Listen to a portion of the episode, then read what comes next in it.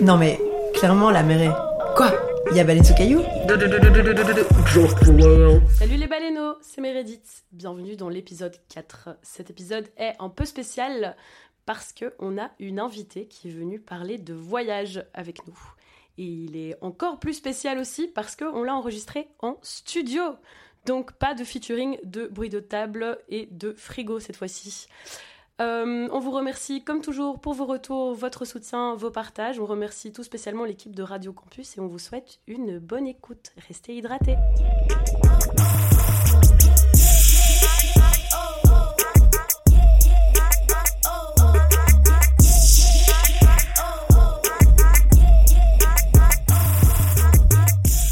Bonjour cacti Bonjour les cacti Aujourd'hui on est trois cacti et on est en studio. Ça y est, on, a, on voulait euh, un peu upgrader le, le game de Baleine sous caillou. Et euh, on est dans un vrai studio, je crois que ça s'entend. De quoi est-ce qu'on va parler aujourd'hui? Aujourd'hui, on va parler de voyager, mais surtout de pourquoi on voyage et pas voyager au sens de Costa Croisière, n'est-ce pas? Et euh, on va parler du voyage euh, au sens plus. hmm, Plus méta. ouais, plus méta. J'ai failli dire spirituel, mais hmm, non, c'est pas ça non plus. Donc restez avec nous si vous voulez savoir de quoi on va fucking parler. Et est-ce Oui. qu'on introduirait pas notre, euh, bah, notre première invitée Oh dans Dieu sous caillou Ça y est. C'est vous. Lydia, est-ce que tu veux te présenter? Ah non, je n'ai pas vu ça dans mes notes. Absolument pas. Est-ce que je peux présenter Lydia? Oui. Oui, tu peux. Donc Lydia, c'est ma besta, la coloc d'Asma, une amie très proche à nous deux. C'est une Capricorne, mais c'est une Capricorne sympa. Et je pense qu'elle aura des choses très intéressantes à dire sur le thème du voyage. Pour euh, changer, je me suis dit que s'il y a des gens qui aiment pas trop ma voix, ça va être cool comme épisode parce que je vais poser des questions, mais je vais pas beaucoup parler parce que j'ai rien à dire. Si, je suis sûre que tu vas, tu vas rebondir et tu auras plein de trucs à dire Ah, finalement. rebondir, n'est-ce pas, un peu un de mes trucs dans la life. Alors, donc, euh, ma première question, c'est est-ce que vous pourriez faire une liste de vos voyages, mais voyages au sens de voyages que vous avez fait euh, pour vos études, euh, des échanges ou des voyages solo, donc pas voyage au sens de vacances, quoi. Ouais. Je veux pas savoir quand vous êtes parti en classe verte. Ça Ah m'intéresse merde, pas. je l'avais mis, c'est marrant. Oh non Mais t'avais dit les études. Oh, c'est vrai, t'as... Et je en fait, je voulais commencer genre là, là où tout a commencé. Ok, tu sais quoi, tu pourras en parler si c'est important Ouais. pour toi. Est-ce que euh, les invités d'abord? En fait, pour moi, le voyage, euh, ça passe aussi parfois par les vacances. Donc, je vais quand même dropper quelques vacances en famille. Euh, mais je dirais que euh, le premier vrai voyage que j'ai fait, j'avais 3 ans. Euh, ma mère était enceinte de mon frère, mes parents venaient d'emménager dans la nouvelle maison et du Oh. coup ils m'ont envoyé en vacances en Italie avec ma grand-mère. Oh. Et du coup à 3 ans j'ai pris l'avion pour la première fois sans mes parents Oh avec ma grand-mère et euh, c'est un peu un, un road trip entre meufs quoi. C'est euh, trop mignon. Ouais, et euh, en fait, c'était vraiment. Enfin, j'y repensais justement un peu en, en- en préparant ce, ce podcast. Et euh, c'était vraiment ma première expérience de vie autrement, enfin, de vivre autrement. Et, euh, et j'ai adoré. Donc, Ouais. euh, déjà, j'ai genre, ouais, j'ai passé des vacances euh, à la plage, dans la famille italienne, euh, à manger des glaces et de la focaccia au romarin. Best life. C'était trop bien. C'était Et tu vraiment t'en cool. Ouais, j'ai des flashs. J'ai Ah, des flashs. euh, ouais, avait... J'avais adoré voir les nuages euh, par, euh, par le hublot de l'avion. Ah oui. Ma grand-mère m'avait dit Lydia, les nuvolette. Et alors pendant tout le voyage, j'arrêtais pas de lui dire Nonna, tu te souviens des petits nuages? C'était trop cool.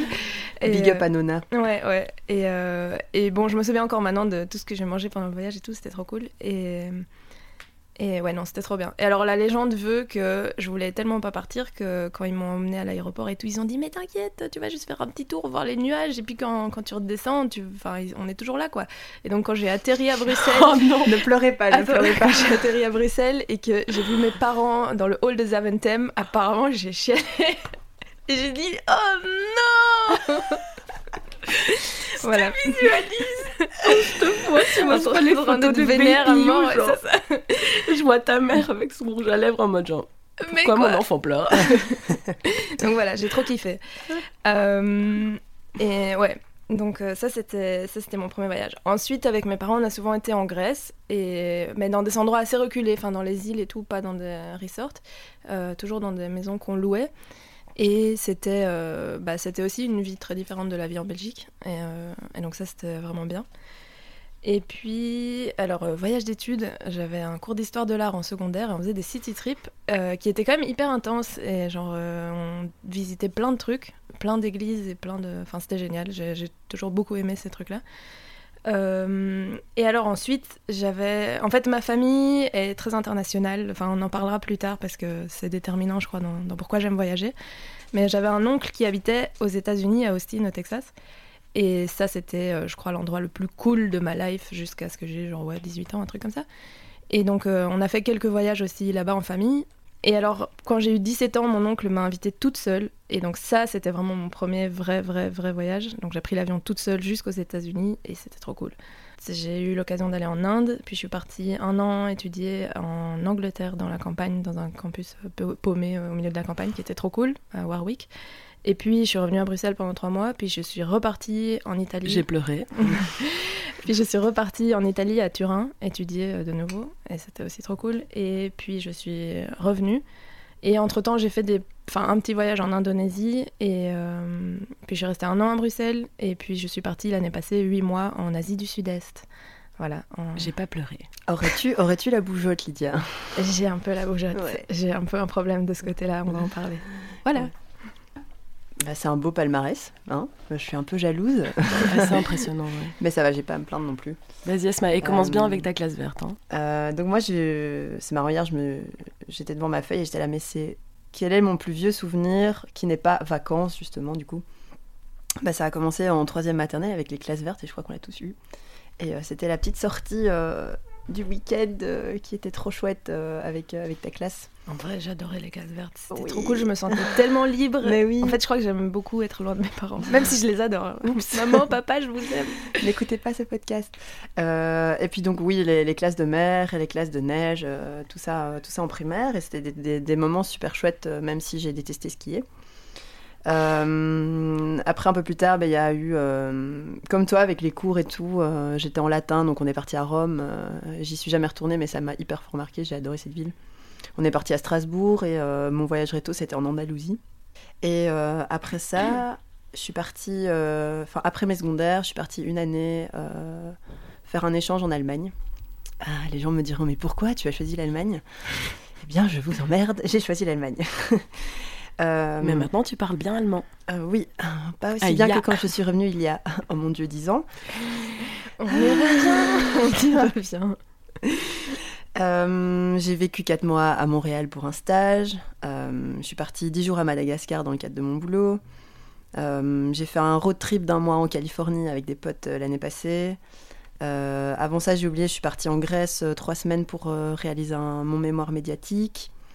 Et euh, bah, mon dernier euh, voyage marquant en date, c'était euh, mes deux mois et demi euh, au Portugal cet été. Mais voilà, là c'est juste pour faire la liste et pour planter le décor un peu sur ce qu'on va dire après. Mais c'est marrant vos histoires de, de classe verte et tout, et d'adorer passer le week-end loin de vos parents, parce que moi, quand j'étais petite, déjà, je détestais dormir chez les autres. Genre, c'était un truc que je supportais pas. Putain, moi j'adorais. Et, euh, et genre, meuf, mon lit, quoi. Enfin, genre, voilà. Et aussi, genre, j'aimais pas être loin de mes parents parce que peur de l'abandon. yes. Yes. Et, euh, et en fait, aussi, on a fait très tôt des classes vertes dans mon école primaire, sauf que c'était toujours euh, genre la dernière semaine du mois de juin et que moi je séchais la dernière semaine du mois de juin parce que je partais déjà en vacances en fait. Du coup, je les ai jamais faites avant genre la quatrième secondaire. Donc je me Mm. dis en fait peut-être que moi j'ai juste loupé la première impulsion en fait. Si ça se trouve, je serais partie en classe verte et, et ma life aurait changé et je serais genre trop une baroudeuse en Putain, fait. je suis trop désolée. c'est horrible. Ouais, mais ça va, j'ai pas vraiment l'impression d'avoir missed out. Ma grand-mère, elle m'a emmené euh, faire un peu genre des voyages trop cool. Donc bon, enfin. Bah, voilà. Mais sauf que c'était dans les trucs all inclusive. Donc en fait, ça- Ça, c'est, je crois que c'est aussi c'est ma hantise. Ah oui, non. moi aussi. Ah non, mais c'est les gars, quand- non, mais quand t'es un enfant, c'est génial. Oui. Mais genre maintenant, mais ce serait mon cauchemar absolu. quoi. J'ai oublié un voyage. Ah. Désolée, qui en fait était hyper important. Vas-y, dis-le. Euh, je suis partie avec des potes au Maroc euh, pendant quoi une, une semaine et demie, deux semaines Mhm. Avec une, une, une pote du coup dont la famille est marocaine. Et donc euh, on avait été. Enfin c'était chouette parce que du coup c'était pas genre voyage touriste, c'était plus euh, une invitation. Mais on- c'est aussi un sujet. Donc il fait partie de tes voyages marquants, quoi. Ouais, ouais, ouais. Et c'était avant l'Inde et je crois que c'était un bon, euh, un bon aperçu un peu de genre comment ça peut être ailleurs qu'en Europe. D'accord. Et ça, c'était mon premier voyage ouais, dans la non, euh, non-occidentalité, je dirais. Ouais. Ouais, donc ça, c'était hyper important.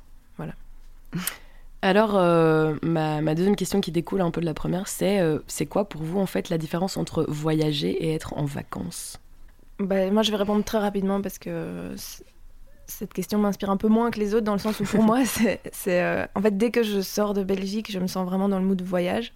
Et mm. je peux être en vacances en Belgique aussi. Je crois que pour moi, les vacances, c'est juste un concept où tu te poses et tu te reposes, et enfin, genre, juste tu chill. Mm-hmm. tandis que, ouais, dès que tu bouges un peu d'un je sais pas, ouais, le voyage, c'est plus. Euh, l'idée derrière le voyage, c'est de s'en prendre plein la gueule, quoi, de découvrir mm. vraiment des trucs que tu connaissais pas, d'ouvrir ton esprit. Et, euh, et voilà. Bon, je dirais que ça, c'est une réponse très rapide. Ben moi, perso, je, je, rejoins assez Lydia sur, euh, sur ce, ce qu'elle a donné comme définition perso de, de, la différence entre voyage et vacances. Enfin, moi, ce que j'ai mis, c'est les vacances, c'est vraiment, pour moi, c'est sortir du contexte du boulot, par exemple. Euh, c'est prendre tes deux semaines auxquelles tu as droit, par exemple, euh, dans ton année. Euh, quand tu as besoin d'un break, tu as besoin de, voir autre chose, tu as besoin de repos. Et comme tu dis, c'est pas forcément partir à l'étranger, c'est vraiment genre faire un break de, des journées qui, qui sont rythmées par, par ton réveil, par le transport que tu prends le matin, par le fait que tu t'asseyes au bureau ou peu importe où tu travailles. Et les voyages, pour moi, ça genre un, un purpose, euh, comment tu dis en français Un, but, un but, euh, un état d'esprit. Ouais, voilà, c'est plus, c'est plus large, c'est plus profond, c'est plus réfléchi que, que juste des vacances. C'est genre tu te poses et tu te dis bon ben voilà j'ai envie de voyager. Pourquoi? Qu'est-ce que j'ai envie de faire? Est-ce que j'ai envie de donner un sens à ça? Et qu'est-ce que j'ai envie de, de voir? Qui est-ce que j'ai envie de rencontrer? C'est pas juste pour le farniente et juste te reposer généralement, enfin, je sais pas, je sais pas vous, je sais pas toi, mais des fois tu en reviens encore plus crevé que, quand t'es parti. Euh, mais c'est de la bonne fatigue. Voilà, c'est ça. C'est pas la fatigue euh, usante. C'est marrant parce que moi je suis une voyageuse très lente. Ah et du coup, en fait, j'associe beaucoup le farniente avec le fait de voyager. Euh, et en fait, le principe de voyager pour moi est pas très cérébral, il est plutôt très sensoriel. Donc j'ai tendance à pas énormément planifier les mmh. Et au contraire, genre, euh, enfin, on en parlera sûrement plus tard, mais à pas trop me faire des énormes itinéraires avec des trucs à voir et, des gros trajets et tout, mais plutôt euh, à me poser dans un endroit, à ne rien faire vraiment et à observer ce qui se passe, quoi. Donc, euh, et en ça, bon, c'est très similaire d'une vacance, mais pour moi, le, voyage est pas, pas très cérébral. Ok, ouais. moi, c'est totalement différent. Ah j'ai toujours plein de choses planifiées. Enfin, je pense que ça va aussi avec ma allez, mon caractère. Mhm. Euh, est-ce qu'on en revient à la notion du FOMO peut-être? Si, absolument. Justement, moi, je, veux en euh, parler. Genre, je veux voir, je veux voir le plus possible. Je veux tout faire. Euh, je veux pas perdre un seul moment du moment de ce que j'ai là devant moi, mes deux mois, mes quatre mois, mes, ma semaine. Ouais, le voyage, c'est vraiment. C'est aussi les rencontres, mais on en, on en parlera après, les expériences qu'on vit. Et, Qu'est-ce que je ramène chez moi au-delà de juste des jolies photos? Ouais, ouais ça c'est clair. C'est un apprentissage. Voilà. Et je trouve que c'est une certaine authenticité, un enrichissement que peut-être que tu n'as pas quand tu penses vacances tout seul. Je vous laisse méditer là-dessus. Oui, j'étais en, pleine méditation, je t'avoue. Qu'est-ce qu'elles sont intéressantes, mes potes. Euh, ok, donc celle-ci, elle est un peu. C'est une question en, deux parties, quoi. Donc, qu'est-ce qui crée euh, l'impulsion du voyage en vous? Par exemple, est-ce que c'est quelque chose qui se construit petit à petit, genre, ok, vous commencez à vous intéresser à une destination, puis vous vous dites, ah, tiens, je ferais bien ça et tout Ou alors, est-ce que c'est quelque chose qui se fait plus sur un coup de tête, un peu style, tout d'un coup, vous voyez un pays, vous êtes là, waouh, I must go, quoi. comment, est-ce que, comment ça marche pour vous? Hmm. alors pour moi, en fait, c'est pas vraiment un moment quantifiable, dans le sens où le voyage, c'est un truc qui me trotte tout le temps en tête. Hmm. Euh, je suis quelqu'un de très curieux, qui a toujours aimé découvrir plein de trucs, euh, lire énormément. J'ai toujours euh, rêvé de vivre mille vies. Et hum, depuis que je suis toute petite, je pense à ce qu'il y a ailleurs. Et donc je me documente quand même beaucoup sur euh, les autres pays, les autres cultures. Je vois beaucoup d'images euh, d'endroits lointains. Et du coup, je crois que mes voyages, c'est aussi un peu des, fantasmes d'enfants, des trucs qui m'intéressent depuis vraiment longtemps. Et, et donc à un moment, je me dis, tiens, il serait peut-être temps d'y aller, quoi. Après, évidemment, aussi, ça, marche beaucoup à, bon, bah, un à, l'instinct et aux, rencontres, euh, à des gens qui me parlent d'un endroit où ils ont été, qui était vraiment bien. Euh, ça marche aussi pas mal à l'invitation. Du coup, bon, bah, l'Italie, évidemment, j'ai eu la chance, j'ai été invitée par, euh, par ma famille, à Austin également. Bah, au Maroc, du coup, c'était aussi avec ma pote. Euh, en Inde, j'ai été aussi invitée. euh, et en fait, je me suis rendu compte que la plupart de mes voyages, c'était, c'était pas tellement en tant que touriste, c'était vraiment parce que j'allais chez des gens ou avec des énormes guillemets, des locaux. Et, euh, et ça, c'était aussi intéressant parce que du coup, mon premier vrai voyage de touriste fait un peu à la one, c'était en Indonésie, et qui est un pays très touristique, mais vraiment absolument merveilleux. Et du coup, là, je me suis pris un peu dans la, dans la gueule le principe du tourisme et euh, le principe de connaître personne sur place et tout, et ça m'a vachement euh, euh, perturbée. Est-ce que tu as déjà été déçu, par exemple, parce que tu avais découvert euh, quelque chose qui ne fitait pas avec tout ce que tu t'étais fait comme image quand tu étais plus petite Quand tu arrivé, tu te dis, ah merde, en fait, c'est pas du tout ça que j'imaginais, quoi? Ouais. Euh, après, les images, je continue à me les faire. Je suis Ouais. encore naïve, euh, rêveuse. Euh, mais ouais, je crois que la plus, gros, le plus gros, la plus grosse déception, c'était Venise. Ok. Euh, Venise, je me l'étais vraiment imaginée comme une ville hors du temps. Ouais. En plus, quand j'y étais, je venais de relire un, un livre un peu historique qui se passait à Venise. Ah, donc j'avais vraiment une image euh, ouais, de Venise avec des, des robes. Bon, c'était débile, hein, mais euh, avec Mm. des robes euh, en costume et tout. Et c'était pas une bonne idée de lire ça juste avant d'y aller. Alors la première fois que j'étais à Venise, c'était un mois de novembre. Ah, c'est peut-être ça qui a pas C'était horrible. il faisait froid. Faut aller nulle part en novembre. C'est vraiment le mois si, si, tout alors pourri. euh, j'ai été en novembre l'année passée en Indonésie, c'était super. Ouais, bon, ok. Bon, donc, non, donc, ouais, Venise en novembre, en fait, il fait vraiment très froid, très humide. Euh, le froid vraiment t'entre dans les os. J'ai eu froid Mm. pendant une semaine. Et alors, en fait, c'est rempli de touristes, comme on peut se l'imaginer. Il y avait des petites mamies allemandes avec des parapluies partout, c'était horrible. Et euh, la première gondole que j'ai vue, j'étais sur le pont des Soupirs, qui est euh, bon, mignon et tout, mais enfin voilà, il n'y a rien de spécial. Mm. Et donc je vois une gondole comme ça qui tourne le coin, qui s'avance et tout. Et puis elle était remplie d'un groupe de euh, 10 personnes, euh, de 10 touristes. Et donc voilà. Et je me suis dit, ouais, Ah mon dieu. super. Bon, après je suis retournée en voyage de réto à Venise la même année euh, en avril. Il faisait beau, c'était vachement plus chouette. Ouais. Donc bon voilà, ne pas aller en novembre à Venise. Euh, Petit type voyage. et alors, l'Indonésie, en fait, aussi, justement par rapport à cette histoire de, de- de tourisme, ouais, bah, c'était même un peu un choc aussi de voir comme le tourisme de masse peut faire des, des ravages. Euh, non, ouais, c'est un Mm. peu bizarre. Mais d'un autre côté, j'ai adoré. Donc, euh, je suis venue naïvement en me disant euh, je vais devenir meilleure pote avec plein d'Indonésiens. Ce qui n'est pas le cas parce qu'ils savent tous que tu es une touriste et que tu es là que pour bah, un certain temps et que tu as de la thune et que voilà. Mm. Mais tu fais quand même des très chouettes rencontres et, et si tu sors des sentiers battus, bah, tu peux toujours en fait te détacher de, des- des grosses déceptions de voyage. Quoi. Donc, Ouais. Le voyage aussi, c'est vraiment beaucoup ce que tu en fais. C'est très, euh, très challenging et donc il y a d'office des déceptions. Il y a aussi bêtement le fait que c'est pas facile de voyager, euh, surtout si c'est du sac à dos. Et, euh, et donc bah, tout d'un coup, tu peux te rendre compte qu'en fait, tu es beaucoup moins en forme que ce que tu pensais, que mentalement, c'est beaucoup plus dur. Euh, le FOMO est très très intense en voyage. Ouais, Euh, je, ouais, ouais. Je suis pas quelqu'un qui suis très sujette au FOMO, mais c'est vrai que quand tu rencontres des gens qui, euh, même qui ont voyagé déjà depuis euh, 3, 4, 6 mois, 1 an et demi, toi t'es là, genre tu débarques, enfin t'es là, genre ah, Bonjour. euh, qui te disent ah, est-ce que t'as été voir ça et ça et ça, et t'es là, genre bah non, et genre et ça et ça, et t'es là, genre non, moi je me suis juste posée, j'ai regardé le soleil Ouais. se coucher, j'ai kiffé, mais maintenant tu me fais douter, quoi, tu vois. Euh, mais l'avantage, c'est que euh, si tu restes un peu euh, face à toi-même, tu ouais, arrives à, savoir ce, que, ce, dont, allez, ce qui te fait vraiment vibrer.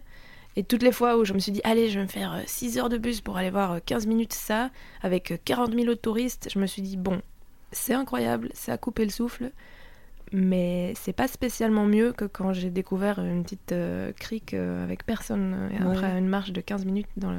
Moi, je trouve qu'il n'y a rien de mieux que de découvrir un endroit par hasard. Quoi. Ouais, c'est voilà, ouf, ce genre de truc. de découvrir un endroit, de se poser aussi un petit Mm. peu, de voir euh, le temps qui passe un petit peu dans cet endroit. Ouais. Et euh, ouais, voilà. Donc les déceptions, tu ouais, apprends un peu à jouer avec quoi. Ouais. Alors moi, ce qui crée l'impulsion, j'ai répondu vraiment par rapport à comment je me sens maintenant. Euh, c'est peut-être débile, mais c'est déjà le besoin de soleil.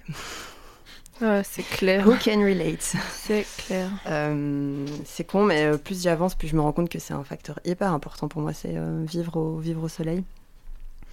Et c'est aussi un besoin de, de flirter avec l'inconnu, Et euh, Oh. l'inconnu m'émerveille. Enfin, je sais pas Dans comment ma dire. tête, là, j'en flirte avec l'inconnu, mais Mmh, quel inconnu. quel inconnu. Non, celui avec un grand Avec un grand I. Euh, et qu'en fait, découvrir des endroits, rencontrer des gens, euh, que ce soit par hasard ou que ce soit planifié, c'est un truc qui me, qui me nourrit et, et qui m'émerveille, quoi. Je trouve ça génial. Peut-être parce que souvent, quand, par exemple, quand je suis à Bruxelles, ben, j'adore revenir, mais j'ai vite l'impression d'avoir refait le tour et que de parfois peut-être un peu tourner en rond. Et est-ce que par là, tu veux dire genre, que tu as l'impression d'avoir refait le tour et que du coup, le temps que tu repartes, les choses bougent suffisamment ici pour que tu te réintéresses un peu et puis après tu repars? Tu vois ce que je veux dire? C'est plus le, la, la phrase un peu cliché de, de, de- de partir pour mieux revenir. Mhm. Que, en fait, il y a toujours un moment où Bruxelles me manque parce que c'est la ville que je connais, c'est là que j'ai grandi, c'est là que j'ai tous mes potes, c'est là que j'ai ma famille. Mais quand je suis partie, j'arrive à m'en détacher. Mais quand je reviens, je suis toujours contente de revenir et de retrouver ça et de retrouver un peu euh, ce que en soi j'aime pas, ce qui est la routine. Mais ce, sentiment euh, disparaît toujours assez vite, quoi. Genre euh, là, ça fait euh, quatre mois que je suis rentrée, ben, euh, je, je, je me retiens comme pas possible de, de booker un, un, un vol vers peu importe la limite, la destination et de, de redécouvrir encore un autre endroit, tu vois. C'est drôle parce que je crois que depuis que j'ai 3 ans, du coup, à chaque fois qu'on me dit, ben voilà, demain tu rentres à Bruxelles, j'ai envie de crier et de sortir de mon corps. La scène de l'aéroport. C'est genre non Ouais. Genre vraiment, ça a toujours été un truc où je me suis dit non, non, pas ça. Euh, mais là, cette fois-ci, j'étais contente de rentrer quand même. Mm. Euh, je crois que je suis arrivée à un moment dans ma vie où j'ai un peu aussi envie de, de construire des trucs. Et j'avais envie de laisser une chance à Bruxelles. Enfin, j'avais encore quelques autres points que j'avais notés par rapport à ce qui crée l'impulsion de, de partir. C'est euh, c'est aussi un challenge personnel. Euh, là, je pense notamment à mon année en Allemagne et euh, mon voyage au Portugal, où je suis partie toute seule en fait. Et surtout le dernier où j'ai voulu me prouver aussi que je pouvais faire ça toute seule, de prendre mon sac à dos et d'aller quelque part sans connaître personne. Mm. Je pense que enfin, c'est quelque chose que- qui me fait peur parfois, c'est d'être seule. Et euh, voilà, c'était un challenge que j'ai relevé, même si en fait, quand tu voyages, t'es jamais tout seul. Mais il y a des moments où tu te retrouves face à toi-même, que quand t'es à Bruxelles, tu peux l'éviter en disant euh, Ah, ben on peut se voir. Enfin voilà, c'est. euh, En fait, t'es seule d'une autre manière Ouais, en voyage. T'es ça. seule dans un endroit que tu connais vraiment pas, dont tu connais pas les codes, dont dans un endroit où tu connais personne aussi. Donc c'est clair Ouais. t'as pas vraiment de bouée de sauvetage. C'est vraiment t'as Mhm. besoin d'un. mais ouais, franchement, voyager, c'est des décisions qui sont euh, très impulsives, mais qui sont quand même mûries. Donc en fait, le moment où je prends la décision de Ah, j'ai envie de partir, et le moment où je pars, il y a toujours euh, quand même un, petit temps. euh, Genre en Allemagne, j'avais j'avais 14 ans. Je me souviens, j'ai vu un, fascicule de web qui proposait de partir un an à l'étranger. À partir de ce moment-là, j'ai été voir ma maman et je lui ai dit Ah, maman, je veux faire ça quand j'ai fini, j'ai fini les secondaires, je veux partir à l'étranger. Donc ça a duré T'aurais le moment. t'aurais pu choisir l'Australie et t'as choisi Ouais. l'Allemagne. Et depuis, tu pars au soleil, c'est bien. La, Ouais, c'est la leçon fut retenue. J'ai appris une, une langue pas facile à apprendre, mais je, parle au- je pars au soleil. Et euh, ouais, la, la Californie, j'ai économisé pendant 5 ans avant de partir. Euh, le Portugal, c'est une décision que j'ai prise euh, l'année passée, mais je suis partie qu'en juin. Enfin, voilà, c'est des décisions impulsives, mais qui se réalisent après un, un certain laps de temps, quoi. Moi aussi, mais c'est surtout une question de thune. quoi. Ouais, aussi, mais c'est clair. Euh, Mais par contre, le jour où je me dis maintenant je fais ça, euh, si c'est pour un voyage, euh, tout d'un coup je ne dépense plus rien et ça va vite. Enfin, genre, Ouais. euh, je, me, je me mets vraiment un objectif et en quelques mois je l'atteins. quoi. Juste moi je repense à un truc par rapport à l'impulsion du voyage. Je me suis aussi posé la question de pourquoi est-ce que j'aime tellement voyager? Qu'est-ce que, Comment ça se fait que c'est à ça que je pense? Et je crois que ça vient du fait que, donc voilà, je suis quelqu'un de très curieux, qui est toujours, donc comme je l'ai dit, euh, besoin de vivre plusieurs vies. Et y a une espèce de, de rêve d'aventure, quoi. Et je crois que ça se traduit différemment dans diffé- chez différentes personnes. Il y en a qui, ça va être le sport ou la sortie avec un groupe de potes qu'ils ont depuis longtemps et tout. Moi, euh, mon, mon imaginaire familial, euh, je crois, m'a beaucoup, euh, m'a beaucoup euh, shapé, euh, comme on dit, euh, modelé. ouais, et en fait, donc je viens d'une famille qui est une famille d'émigrés et d'apatrides. Et du coup, je crois que ça a beaucoup euh, intégré en moi le fait que le voyage est possible euh, et qui fait partie des vies, quoi. Et euh, donc, euh, du côté de mon père, on, enfin, même, ils ont fui la, la révolution russe. Du côté de ma mère, du côté de ma mère, ils, ils ont émigré il y a quoi, bah, dans les années 70 en, Ouais. Belgique.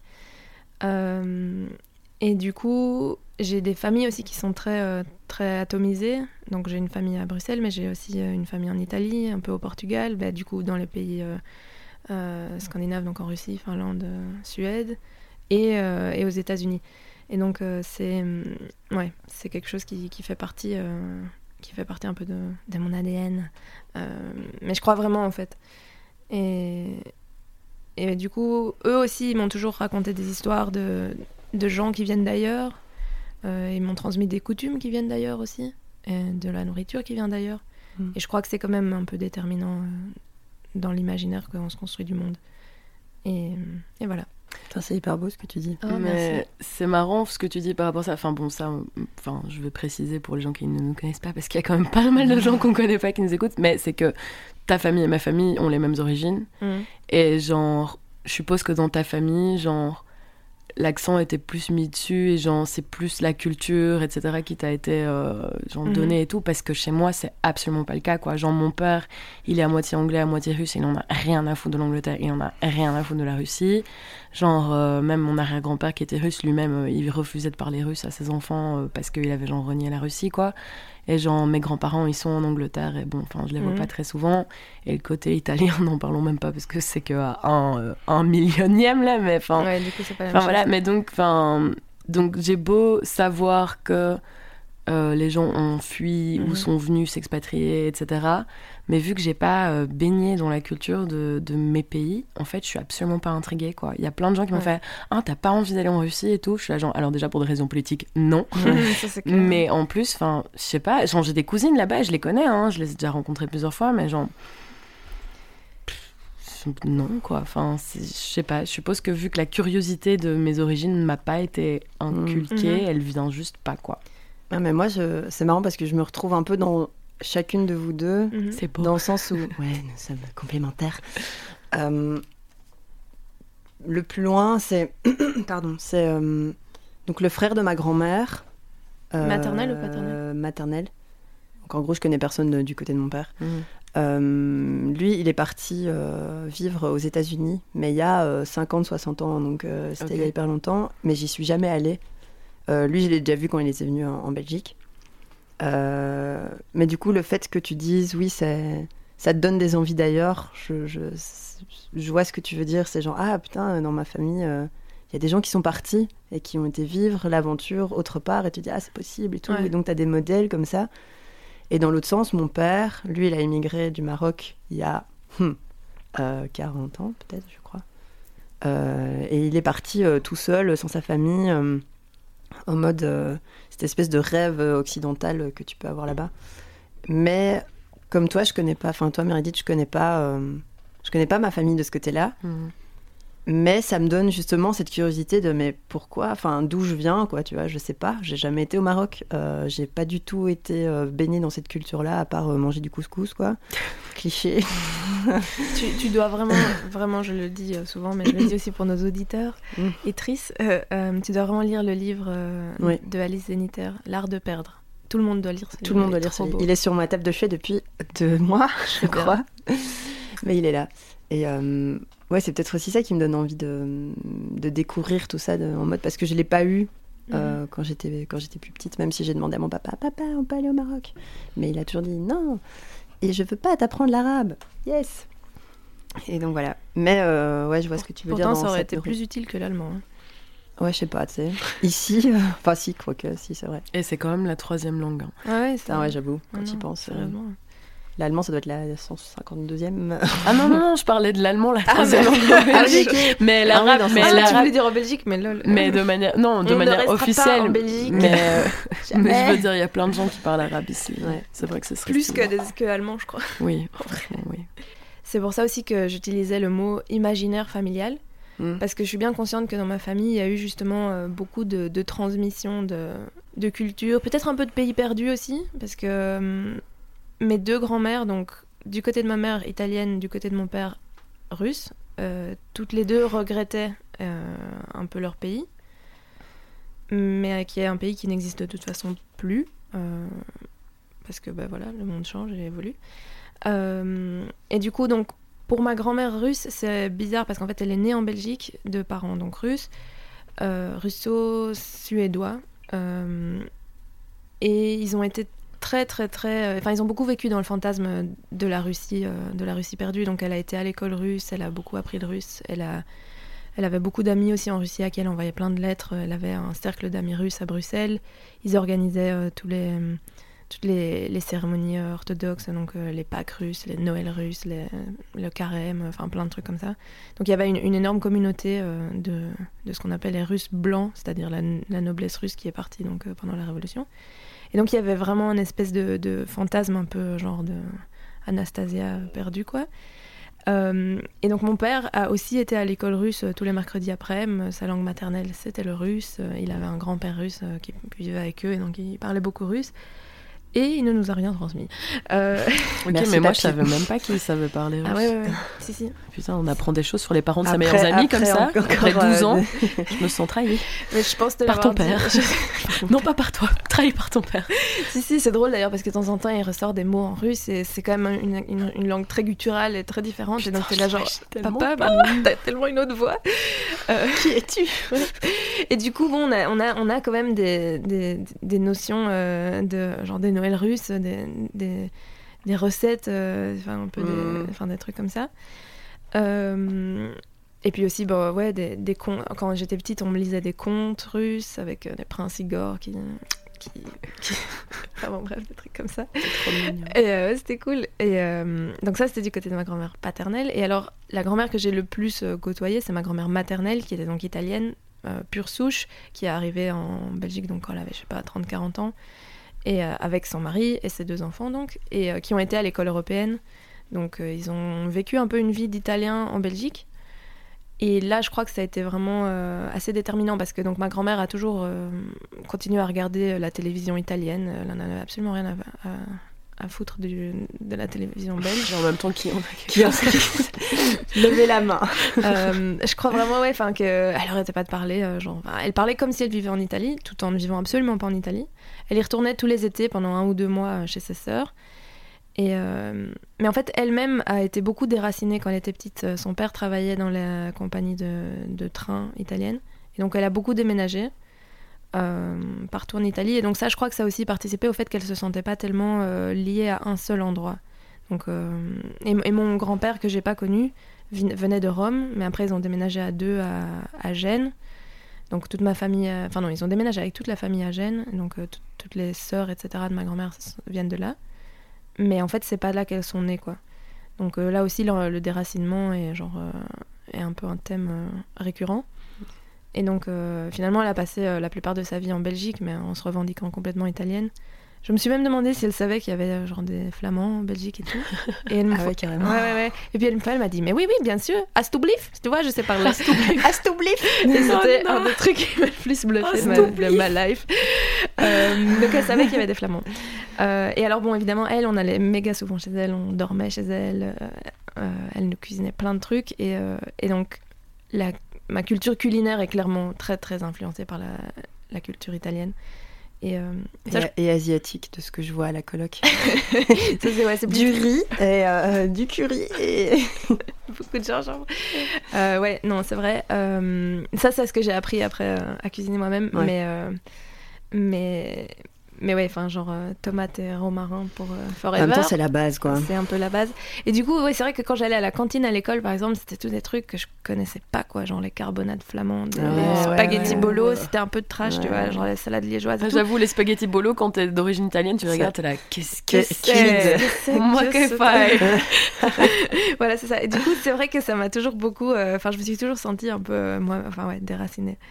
Et je crois que du coup, l'impulsion du voyage aussi, c'est un peu une espèce de rêve à un moment de trouver un endroit où je me sens chez moi. Vraiment. Oh. Purée, tu vas me faire pleurer, Lydia, et, Ouais, euh, et, je me rends compte que c'est vraiment compliqué et que c'est pas facile. Et que donc, je me sens chez moi en Italie, mais pas chez moi parce que socialement, ben, je suis belge. Euh, mais bon, physiquement, alors que bon, je suis clairement européenne, hein, je veux dire, euh, je suis blanche, Euh, mais bon, je suis de type médit- méditerranéen. Mm. Et c'est vrai que ça m'a frappé une fois quand j'étais euh, bah, justement à Turin, j'avais pris le train et je regardais sur le quai de la gare et en fait tout le monde me ressemblait. Euh, alors qu'en Belgique, c'est pas le cas. C'est marrant, j'ai eu la même chose au Portugal. Ouais. Je me dis, ah putain, les filles me ressemblent plus que euh, les meufs que je vois dans la rue Ouais. euh, à Bruxelles, quoi. Même si Bruxelles est hyper multiculturelle. Ouais, je vois trop ce que tu veux dire. Ouais. C'est trop vrai. Et je m'y attendais pas parce que je me suis jamais vraiment sentie autre, alors qu'en fait, si, c'est vrai. Mm. J'ai toujours été la plus petite de la classe et toujours Mm. été très brune, et vraiment, voilà. Et, euh, et donc voilà, ça, ça m'a aussi. euh, Enfin, je me suis Mm. tout d'un coup, je me suis dit, putain, je suis vraiment parmi les miens, quoi. Euh, Ouais. Et je voyais des gens qui ressemblaient à mon père, mm. Ah ouais. tu vois? Ah, tu Ouais. peux te projeter du coup. Bah ouais, parce que enfin, le Portugal, c'est pas très loin du Maroc, tu vois. Ouais. Je me dis, ah ouais, putain. euh, Mais c'est enfin, vrai que c'est j'ai eu c'est le- hyper frappant. Genre à Lisbonne, on m'a demandé le chemin. J'étais là. Bah je sais pas, mais ça me Et- fait super plaisir que tu me demandes le chemin. Mais ils savent pas que t'as pas de sens l'orientation. En plus. Mais donc, ouais. Euh, donc ouais, je crois que c'est un peu aussi, euh, mais on pourra y revenir, mais genre euh, le voyage, est- est-ce un moyen de se trouver ou un moyen de se fuir? Ah, to be continued euh, dans le reste du podcast. Mais, euh, mais Ok. Ré, je trouve qu'on t'entend pas beaucoup parler. Pour Euh, une fois. Du coup, j'ai une petite question pour toi. C'est, enfin, je la pose parce que je sais, enfin, on sait que t'as peut-être moins cet appel euh, du voyage que nous. Ouais. Et euh, du coup, je trouve ça super intéressant de- aussi de voir ton point de vue à toi, qui est pas toujours à courir après euh, cet imaginaire que Lydia et moi cherchons à trouver, Combler à combler, mais qu'on n'arrive pas. Donc ouais, si toi aussi tu pourrais un peu nous, nous expliquer comment tu te sens par rapport à ça et pourquoi. Euh, en gros, je, je ne ressens pas vraiment euh, l'appel du voyage, entre guillemets. Enfin, j'aime bien voyager euh, aussi. Enfin, je suis déjà partie toute seule, mais pas longtemps, genre quelques jours à Rome, ce qui n'est pas le truc le plus exotique. Mais c'était un truc un peu pour me prouver que je pouvais le faire et c'était Mm. vraiment cool. C'est quelque chose que je referais, je pense, voyager toute seule. Mais ça fait pas partie de mes big goals de la vie. En fait, pour moi, voyager, à titre personnel, c'est un truc que, que je ferais pour euh, me découvrir moi-même, un peu en mode, genre, comment est-ce que je suis dans d'autres conditions, quand je Mm. suis... Un peu comme une expérience scientifique où, genre, tu changes l'environnement habituel et puis tu vois ce qui se passe, en fait. Et Ouais. je vois ça un peu comme ça. Et en fait, euh, le truc, c'est que... j'ai ben, quand même fait un gros boulot euh, de découverte de moi-même euh, pendant les quelques années précédentes, euh, tout en étant ici en fait. Enfin, je me suis beaucoup remise en question et j'ai l'impression que même sans littéralement changer d'environnement Mm. géographique, j'ai quand même pas mal changé mon environnement, Ton même. entourage, quoi. mon entourage, puis moi-même, enfin Mm. mes mécanismes, etc. Donc j'ai bossé sur moi-même autrement qu'en voyageant parce que pour moi voyager c'est bosser sur soi-même. Enfin, Ouais, c'est vrai. mais euh, aussi, enfin, il y a quand même quelques fois où j'ai eu des moments où j'étais en mode fuck it, je plaque tout. Mais j'ai analysé ces moments-là et je me suis dit, Hum, c'était de la fuite en avant. Donc en fait, euh, genre euh, une fois au printemps 2017, un truc comme ça, j'étais là, genre, euh, je vais me barrer en Thaïlande trois mois. Oh, je me souviens. Bisous. Et genre non, mais j'avais vraiment commencé à planifier Bah et ouais. tout. Et en fait, après, j'étais là, genre, mais pourquoi est-ce que je veux faire ça? Puis j'étais ah, c'est parce que je suis pas heureuse et que j'ai peur euh, d'être seule et que je comprends pas ce qui se passe dans ma vie. Bon, ben si on faisait face à nos problèmes plutôt, Yeah. c'est moins cher. Enfin, voilà. Et euh, sinon, euh, aussi, euh, la dernière, ou cet été, j'ai eu ça aussi. À un moment, j'étais en Italie et puis d'un coup, j'étais, ben, en fait, je crois que je vais me me barrer vivre à Rome en fait. Why the fuck not? Parce que j'aime vraiment, vraiment, vraiment beaucoup l'Italie. Je me sens vraiment très bien là-bas. Et en fait, je me suis rendu compte Euh, que. Juste pour l'anecdote, quand moi j'étais en Italie et que j'arrêtais pas de te dire c'est trop bien, Oui. tu n'arrêtais pas de me dire euh, de, de, de. Mais. Voilà. Ou du du- Wow, such a good imitation. Alors, mais, mais, euh, c'est vrai. Mais je me souviens que quand j'étais à Rome, direct, je t'ai envoyé un message vocal. Je dis meuf, ok, j'ai compris. Ouais. Genre vraiment, j'ai compris. Et en fait, je ressens la même chose partout en Italie, donc ça, me- Ouais. dans toutes les villes. clair. Mais euh, Pays donc des merveilles. Ouais, vraiment, quoi. Pays des merveilles, qu'est-ce qu'on bouffe bien. Mais euh, donc, euh, cet été, donc, j'étais en Italie et euh, tout d'un coup, j'ai eu un truc genre, ah ouais, mais je vais me barrer vivre à Rome, en fait. Je vais partir à Rome pendant un an. Et en fait, après, je me suis rendu compte, j'étais genre, mais pourquoi est-ce que tu veux partir m'a dit, est-ce que ce serait pas parce que tu as un petit chagrin d'amour de derrière les fagots? Oh, non. Puis j'étais là genre, oh oui, oh merde. Enfin, Après, voilà. c'est aussi un bon élan.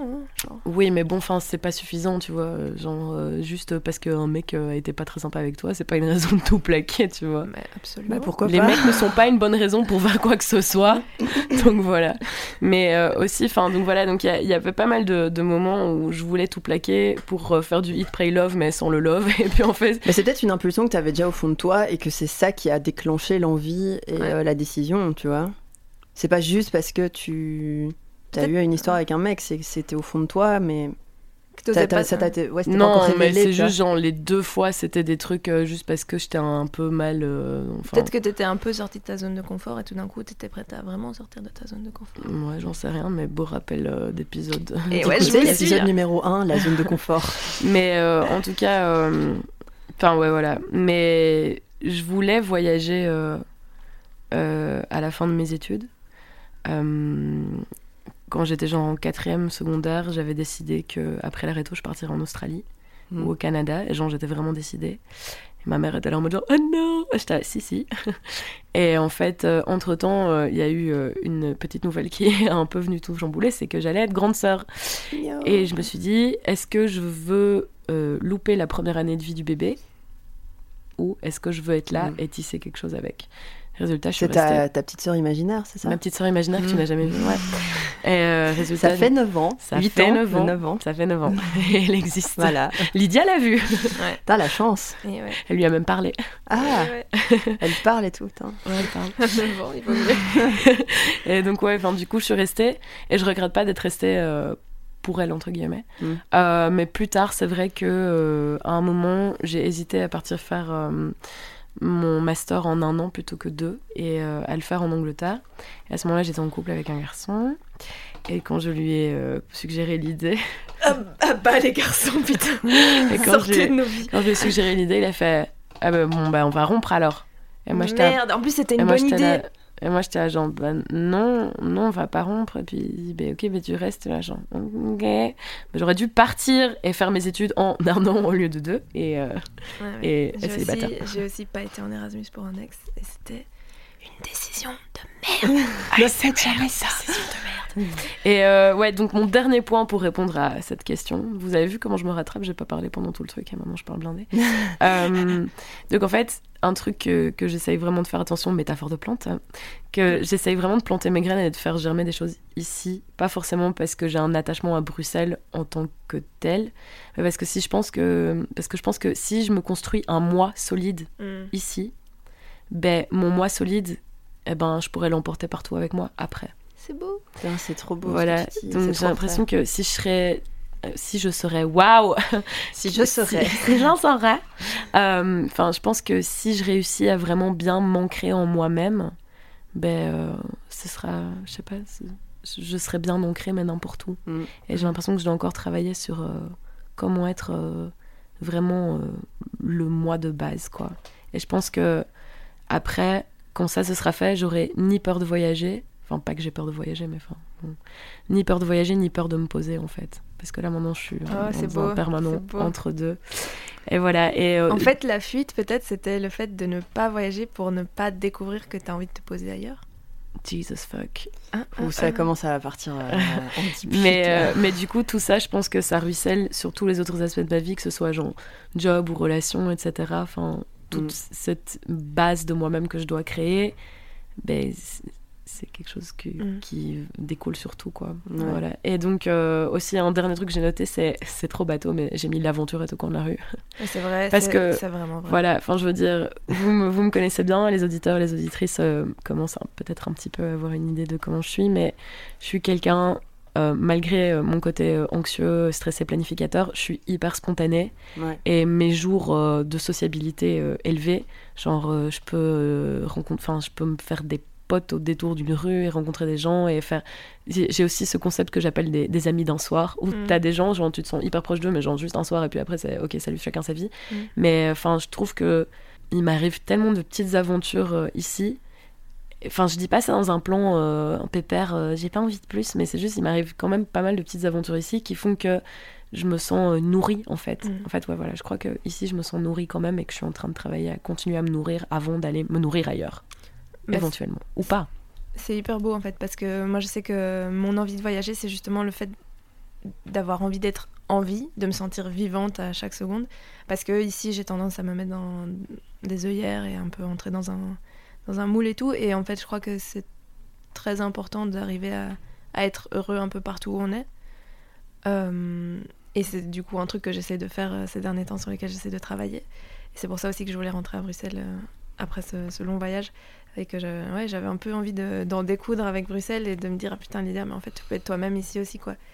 Et, et du coup ouais c'est beau. Et moi j'ai dû passer par le voyage pour arriver à avoir ces outils là ici parce que justement ben, on va en parler mais t'apprends à faire des rencontres en voyage t'apprends à aller vers les gens t'apprends à, à t'assumer toi qui t'es en fait Mm. et genre à te présenter et à dire euh, ouais qui t'es et à- un peu à le gueuler à la face du monde et, euh, et du coup ça je le ramène ici et ouais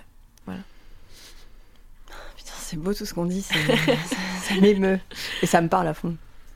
J'espère que vous aussi, chers auditeurs, ça vous parle. Et auditrices. Alors, euh, bah, tiens, bah, ça reprend un peu un truc que je disais tout à l'heure, du coup, ma question. Donc, parmi les phrases un peu clichés qu'on lit euh, sur le voyage solo, notamment, euh, on trouve aussi bien on voyage pour se trouver soi-même que on voyage pour se fuir. Mm. Et vous, vous en pensez quoi? C'est les deux à la fois, Mhm. comme tout dans la vie. Et voilà, merci C'est tout pour nous, au revoir. Allez, salut, hein. Vas-y.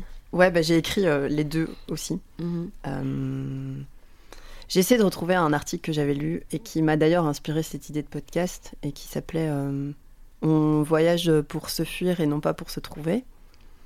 Et euh, elle expliquait, euh, j'ai oublié le nom de l'autrice parce que j'ai pas retrouvé cet article, malheureusement, que elle, au début, elle partait dans un esprit de fuite et elle se rendait compte que quand elle revenait, en fait, tout était pareil. C'est Ouais. hyper bateau, mais quand je l'ai lu, ça, ça a vachement résonné en voix parce que d'un côté, quand t'es pas là, la vie continue, mais tes problèmes et toutes tes angoisses et les trucs que tu fuis, même inconsciemment, quand tu reviens, bah, ils reviennent au galop. Enfin, c'est ce que je disais aussi, c'est la routine euh, de Bruxelles revient au final, quoi. Si t'as pas, comme tu l'expliquais, euh, Meredith, euh, régler tes trucs avec toi-même, à apprendre à te poser et à être bien avec toi-même, en fait, euh, t'auras beau voyager tout ce que tu veux, ce sera encore là quand tu reviens.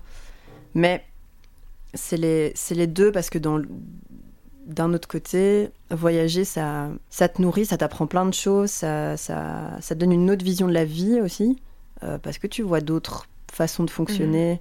Euh, tu, tu rencontres des gens qui te, qui t'apprennent des choses que tu connais pas sur d'autres cultures. ou- et les autres cultures, je parle pas forcément du- de l'autre côté de la planète, quoi. Tu vois, tu peux trouver une autre culture. euh, c'est con, mais en Flandre, par exemple, tu vois, Mhm. qui est totalement différent de nous. Euh, et je pense qu'on a, on apprend plus qu'on ne le pense d'un côté aussi parce que tu peux échouer sur certaines choses, tu peux réussir d'autres. Il y a un autre point qui est hyper, euh, hyper nourrissant quand tu voyages aussi, c'est le fait que tu arrives à prendre du recul sur les choses, je pense. Mhm. Euh, parce que tu en es loin.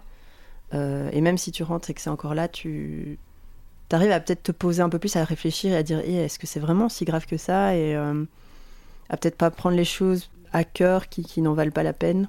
Mhm. Dans le sens où se trouvait, par exemple, euh, quand je suis partie en Allemagne, moi je l'ai peut-être moins vu, mais les gens qui m'ont revu quand je suis rentrée, ils ont, ils ont remarqué un énorme changement entre, dans ma personnalité entre quand je suis partie et quand je suis revenue, parce que j'étais pas quelqu'un d'hyper euh, extraverti, euh, hyper sûr de moi. Je le suis peut-être pas toujours pas, mais le fait d'être partie toute seule dans une famille que je connais pas, dans un pays que je connais pas, avec une langue que je parle plus ou moins, euh, j'ai été obligée de, de m'ouvrir et d'aller vers les gens et d'oser et de limite me taper des, des râteaux, entre guillemets, mais ça, ça forge hyper fort, même si sur le moment c'est super dur.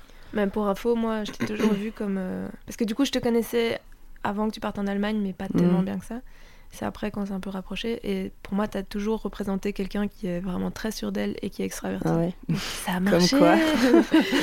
Yes Voilà. Et euh, moi, j'ai eu dans une autre mesure, parce que j'étais déjà un peu plus âgée, quand je suis partie à Montréal, 4 mois, je suis aussi arrivée dans une ville que je connaissais pas. Là, je connaissais personne. J'avais même pas une famille dans laquelle aller. Euh, J'avais juste une coloc.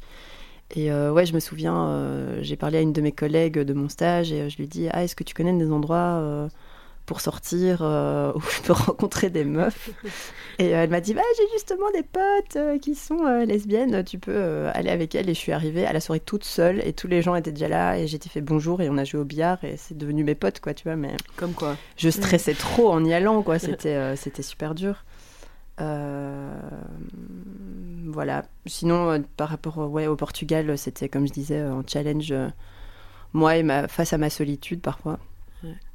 Et euh, dépassement de soi. euh, par exemple, quand on a fait du surf, mais ça, j'y reviendrai après. Et la Californie, mine de rien, apprendre à vivre 24 heures sur 24 avec d'autres gens qui ont peut-être pas toujours les mêmes envies que toi, les mêmes idées, les mêmes, euh, la même impulsion, la même hargne. il faut savoir, comment dire, jongler avec ça. Je trouve que ça, ça t'apprend plein de choses, même si, bah oui, tu fuis des trucs, ça c'est clair, quand tu pars. Après, tu fuis, tu fuis des trucs, mais tu te donnes aussi des, des outils pour, euh, pour les affronter, pour y Ouais. répondre. Non, c'est clair. Et euh, je crois que c'est important aussi de savoir que si on se sent pas tout à fait euh, bien dans un endroit, c'est d'office à cause de nous-mêmes, mais c'est parfois aussi à cause de l'endroit. Et du coup, c'est bien d'aller voir ailleurs Mm. pour pouvoir après, on peut changer, modifier l'endroit dans lequel on vit Ouais. Et y instaurer un, un nouveau souffle de vie. euh, Enfin, tu vois, mais aussi juste bêtement, ouais, te rendre compte de peut-être de certains dysfonctionnements d'un endroit dans lequel t'es. euh. Mm. Enfin, ça fait des, des, des millénaires que les humains voyagent et euh, font des échanges de culture et apprennent les uns des autres. C'est cool de participer à ça, en fait, je trouve. C'est cool un peu de continuer l'élan euh, Mm. l'élan créateur. Ouais. Je me souviens, en fait, quand j'avais, bah, du coup, après mon premier voyage à Austin, où j'étais euh, allée seule et j'étais à genre, euh, c'était trop cool, Bruxelles, c'est de la merde, je veux Oh, partir et mon tout. dieu, je me souviens. Euh, et du coup, mon frère euh, m'avait sorti un texte euh, latin de je sais plus quel Oh, auteur. c'est so lui. Ouais, ouais, c'est absolument lui. Il me dit Ouais, Lydia, euh, tout d'abord, t'es pas si originale que ça. Hein Euh, non, mais il m'avait dit. Ouais, il m'avait dit, en fait, c'était vraiment. Je crois qu'il s'inquiétait un peu pour moi en vrai, mais euh, c'était. Je me souviens plus quel auteur. Est-ce que c'était Virgile? Je sais plus. C'est un truc sur le voyage. En fait, je crois que ça s'appelait Sur le voyage.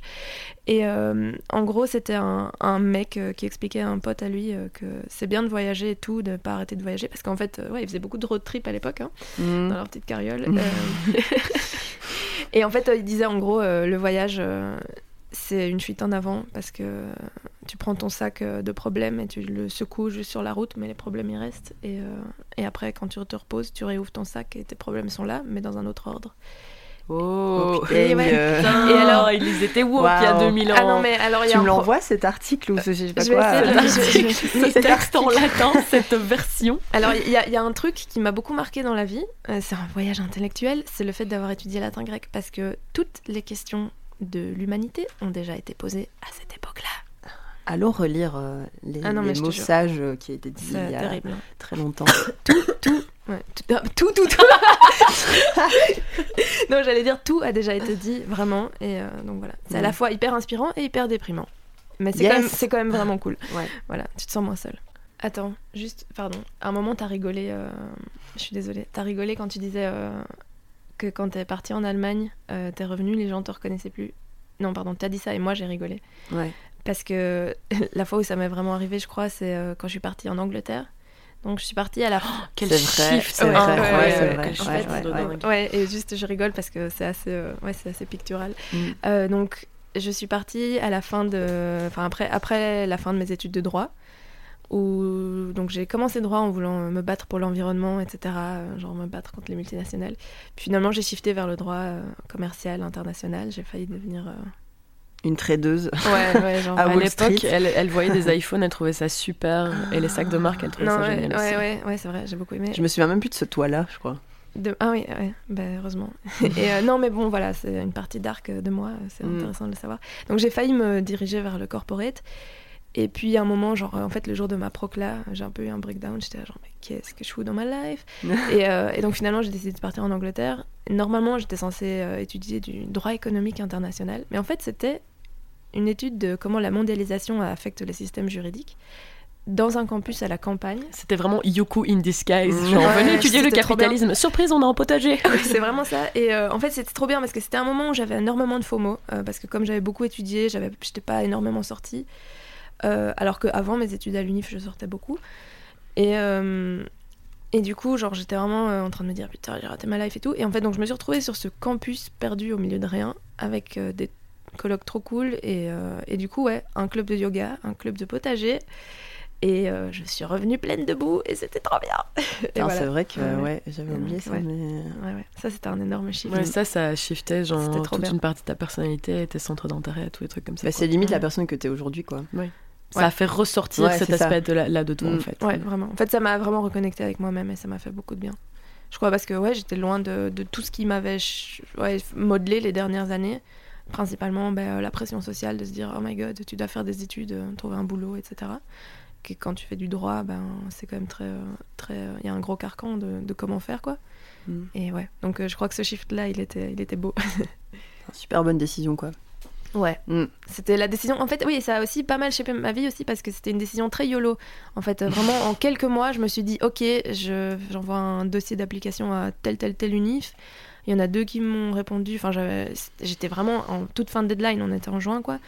Il y en a, il y en a deux sur trois qui m'ont répondu. Et c'était soit Bristol, soit Warwick. Et je sais pas, Warwick, Warwick avait l'air cool. Et, euh, et j'ai adoré. C'était trop bien. Trop bien. J'ai adoré être un cutéreux. Quand je voyage, tout me marque très, très fort. Mm. Parce que comme je disais avant, je suis quelqu'un de très euh, bah, sensible en fait, c'est le mot qui existe pour dire ça. Euh, je suis très ouais, sensible à tout ce qui est visuel, son, odeur, ambiance. Et, euh, et du coup, quand tu changes de contexte, ben il y a tout ça qui te vient d'un coup dans les yeux, partout. Enfin ouais. Mais c'est comme quand t'as énormément rêvé d'un endroit ou quoi. Je sais pas Mhm. si ça vous est déjà arrivé, mais d'avoir envie de chialer quand t'arrives. Ouais, ouais, bien sûr. Genre, euh, j'ai eu ça quand je suis arrivée à San Francisco, par exemple. Genre, ça faisait des années que je rêvais d'aller là-bas. Et euh, bon, j'étais un peu déçue, mais on souhaite. c'est vrai. du coup, j'ai pleuré. Merci la Silicon Valley.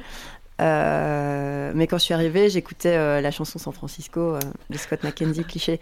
Et j'avais envie de chialer, quoi. Et J'étais là en train de, de conduire, en arrivant dans la, dans la ville. Et j'ai lu la même chose quand je suis arrivée au Portugal. Oh.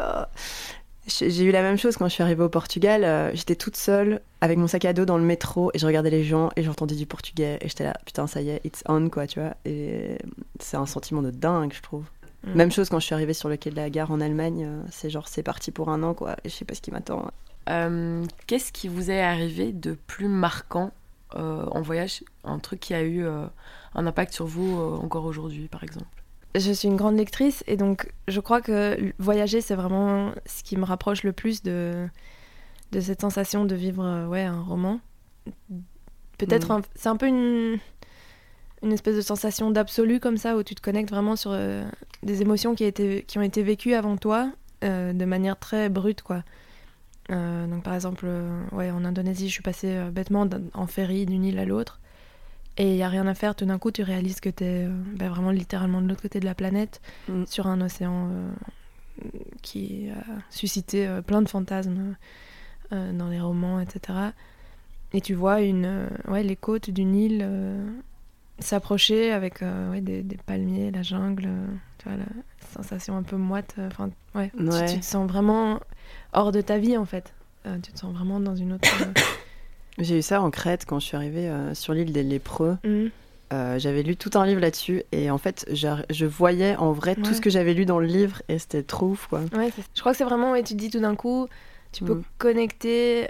Ouais, je crois que c'est comme j'ai dit, avec des sentiments bruts qui ont été vécus avant. Tu vois, une espèce d'émerveillement euh, très euh, comme au premier jour, quoi. Tu vois, vraiment, tu te dis, waouh, j'ai jamais vu un tel truc dans ma vie à moi. C'est ça. Il y a des gens qui disent t'as pas besoin d'aller loin pour euh, t'émerveiller, mais enfin, si, il y a quand même vrai. des trucs que tu trouves pas ici, quoi. C'est vrai, mais je crois qu'il y a quand même des trucs que tu trouves vraiment pas ici.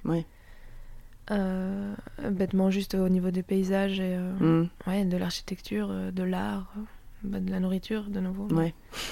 Et, euh, Mais la nourriture fait partie intégrante d'un voyage, Ah je ouais, trouve. putain, voyagé pendant 8 mois, j'ai fait que Ouais, manger. que manger.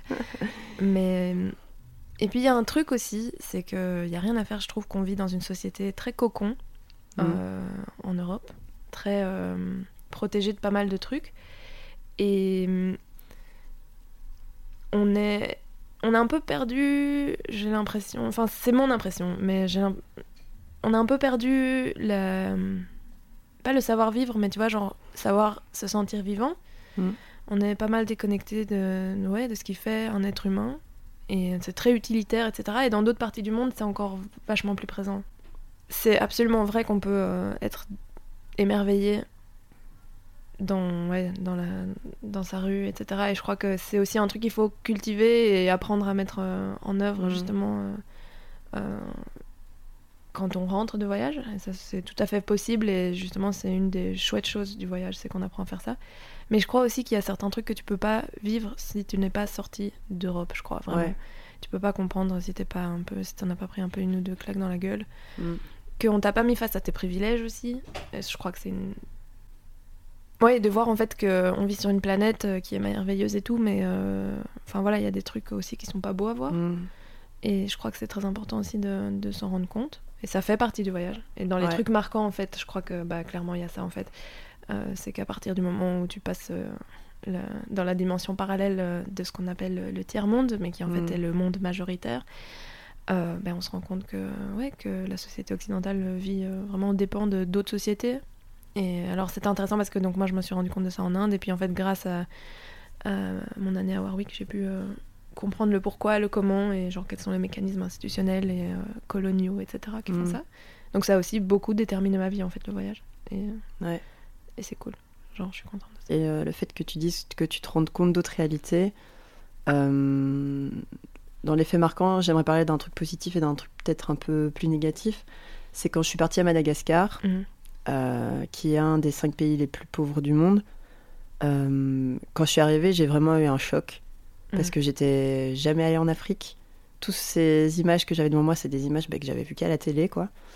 Et euh, euh, tu te rends compte de, de, de, putain, on a le cul dans le beurre ici, quoi, tu vois. Et euh, là-bas, c'est un, c'est un espèce de chaos organisé. Enfin, j'étais, j'étais choquée, entre guillemets, pas choquée dans le sens oh my god, c'est dégueulasse, mais c'est des choses que j'avais jamais vues. C'était, je me rappellerai toujours, après euh, 24 heures de voyage, on prenait encore un bus pour arriver à l'hôtel, ça avait encore duré deux heures, et dans ce voyage-là, je voyais des échoppes euh, à même la rue avec de la viande posée sur le comptoir, de- du poisson qui pondait, et j'étais là, mais moi, si je mange ça, je crois que je crève, quoi, tu vois.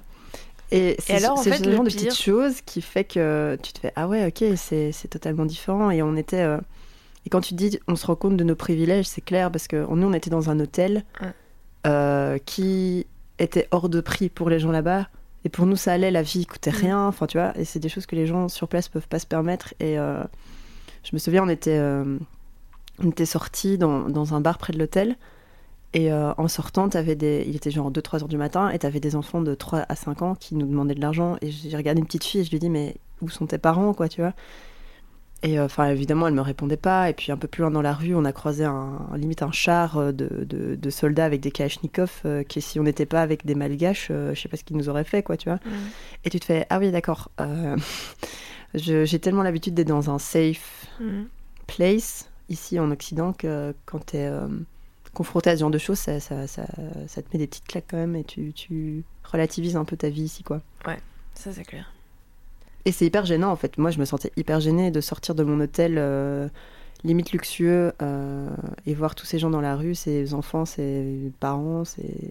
Ouais, mais du coup, moi, j'ai pris la décision, de- la décision de- d'éviter ce genre de truc. Euh, et donc, par exemple, à Bali, bah, c'est un endroit méga touristique où il y a moyen d'avoir des hôtels vraiment très, très, très beaux pour pas très cher. Et, et c'est vrai qu'il y a eu plein de fois où j'ai eu envie de craquer. Et en fait, après, je me disais, mais en fait, je suis pas sûre que j'aurais vraiment la capacité de me regarder dans le miroir d'une salle de bain euh, géniale avec piscine et tout, en sachant juste que, bah voilà, c'est pas du tout les standards de vie des gens sur, euh, locaux. Hmm. Et euh, je trouve que c'est injuste que moi je puisse me payer ça et pas eux. Et du coup, bon voilà, j'ai fait du sac à dos dans des petits Mais tu penses pas que malgré tous les Hmm. les points négatifs du tourisme de masse, que justement le tourisme fait aussi que ça fait vivre des gens sur place, tu vois? C'est question est totalement ouverte. hein. Euh, Non. Vraiment pas. Enfin, si, ça fait vivre des gens sur place, bien sûr. Euh, comme n'importe quelle industrie fait vivre euh, les gens sur place. Mais c'est pas la manière euh, la plus, je crois, porteuse et naturelle et émancipatrice. C'est clair que, que c'est. Enfin, comme, mais en fait, c'est comme partout, il y a du plus et du moins, enfin, il y a Ouais. du positif et du négatif. Euh, je crois que dans un monde comme il est, global, enfin, mondialisé, colonisé, le tourisme est un, un bon moyen pour les populations locales de reprendre en main ce qui se passe chez eux. Hmm. Dire Mhm. euh, non au tourisme, c'est c'est un peu con aussi. Et puis, comme je l'ai dit, euh, les humains échangent depuis des, des milliers d'années, c'est ce qu'on fait euh, de mieux, je crois, euh, se déplacer et rencontrer d'autres gens et parler. et- Ouais. Voilà, donc ça reste aussi. euh, bah, les- Ouais, mais après, t'as plein d'endroits comme ça, genre les hôtels, où les gens ne se mélangent pas à, Ouais, c'est à la population, donc ça n'a aucun int- enfin, Ça dépend aussi quel genre de tourisme tu fais. Comme tu dis, Mhm. toi, t'as pas envie d'aller dans les gros hôtels. Enfin, moi non plus, les all inclusive, euh, l'enfer, quoi. Au, au secours. Mais voilà, t'as des gens qui. Et c'est là, je pense aussi, il y a aussi la différence entre vacances et voyage. euh, Mm. La façon dont tu le vis aussi. euh, Je sais pas. C'est difficile, ouais, voilà. Euh, moi, je, voilà. je n'aime Mm. vraiment pas le tourisme de masse. Non. Mais après, c'est clair que même moi, avec euh, toutes mes grandes idées, en essayant d'être euh, d'être respectueuse et tout, bah, de toute façon, je fous le bordel si je passe dans un endroit qui voit pas souvent des, des blancs Mm. européens, surtout une meuf toute seule qui se balade comme ça, que ça, ça, ça, ça suscite aussi des réflexions et tout. Mais c'est pas toujours pour le pire et bon voilà, c'est c'est cool aussi. Euh, mais bon voilà, moi après moi je suis vraiment très euh, bon, parano là-dessus et j'essaye vraiment de, de respecter les codes sociaux là où je vais. C'est aussi parce que le but de mes voyages c'est d'apprendre d'autres manières de, de, de, on dit d'interagir avec le monde et ça passe aussi par bah, voilà les coutumes, l'habillement, etc. Ouais. Donc c'est vrai que si je vais dans un endroit où je vois que tous les gens, euh, les locaux euh, ne mettent pas de débardeur et ne mettent pas trop de shorts, bah, je vais ça. faire ça aussi. Enfin, je vais Mm. pas me mettre en débardeur euh, mini short. Beaucoup de touristes ne font pas ça. Mm. C'est un choix personnel. Et euh, est-ce que t'as peut-être un fait marquant plus positif Euh, Tous mes voyages. Ouais. Non, bah tout. est- Ou un truc vraiment qui t'a. Ça peut être un truc qui t'est arrivé Ouais. dernièrement, tu vois. Euh, fait marquant. Bah ouais. J'aurais.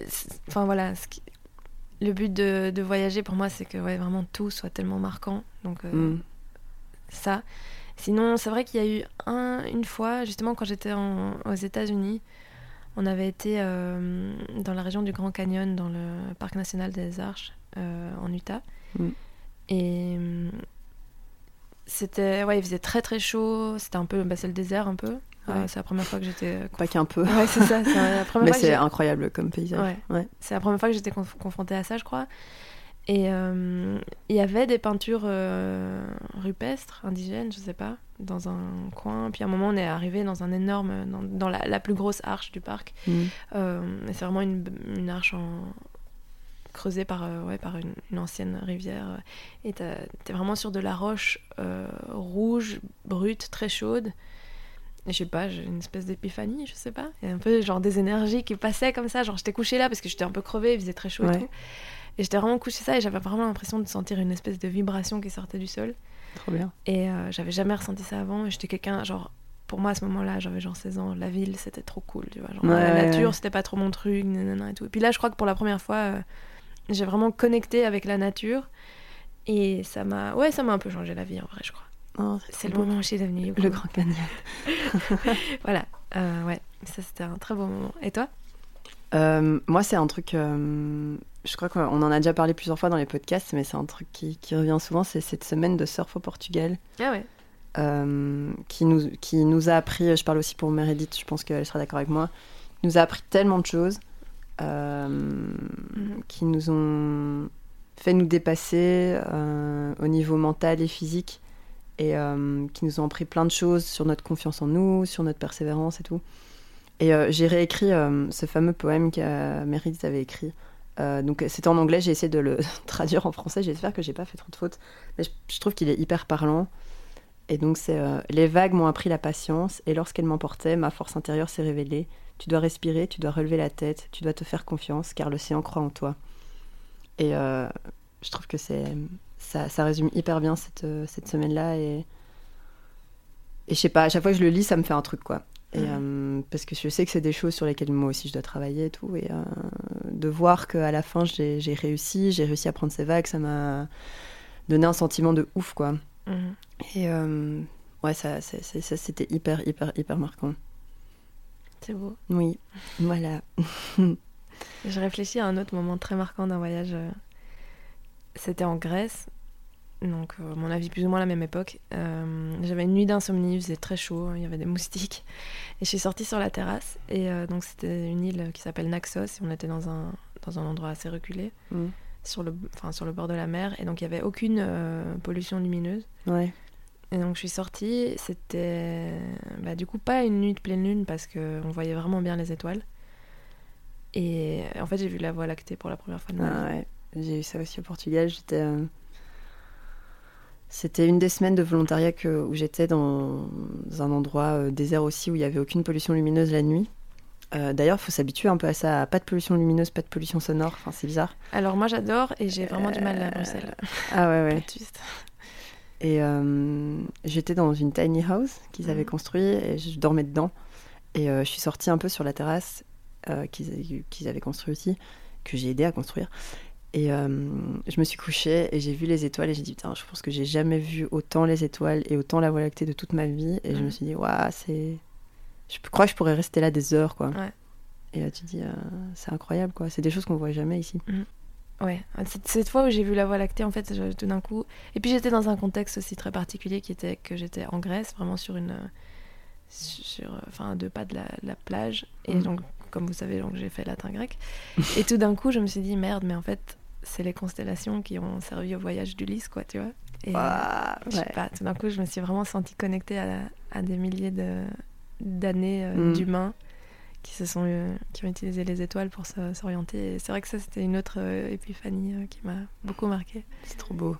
Pour terminer, on va peut-être parler un peu des, des- au-delà du voyage, les rencontres qu'on fait, qu'on fait quand on est sur place ou quand on, voyage d'un endroit à l'autre. Euh, Est-ce qu'on a l'impression d'avoir fait des rencontres qu'on ferait pas à Bruxelles Euh, Par exemple, des amitiés improbables? Quel est l'élément qui fait qu'on va aller vers ces personnes vers qui on n'irait pas normalement euh, ici à Bruxelles ou dans des contextes plus qu'on connaît quoi?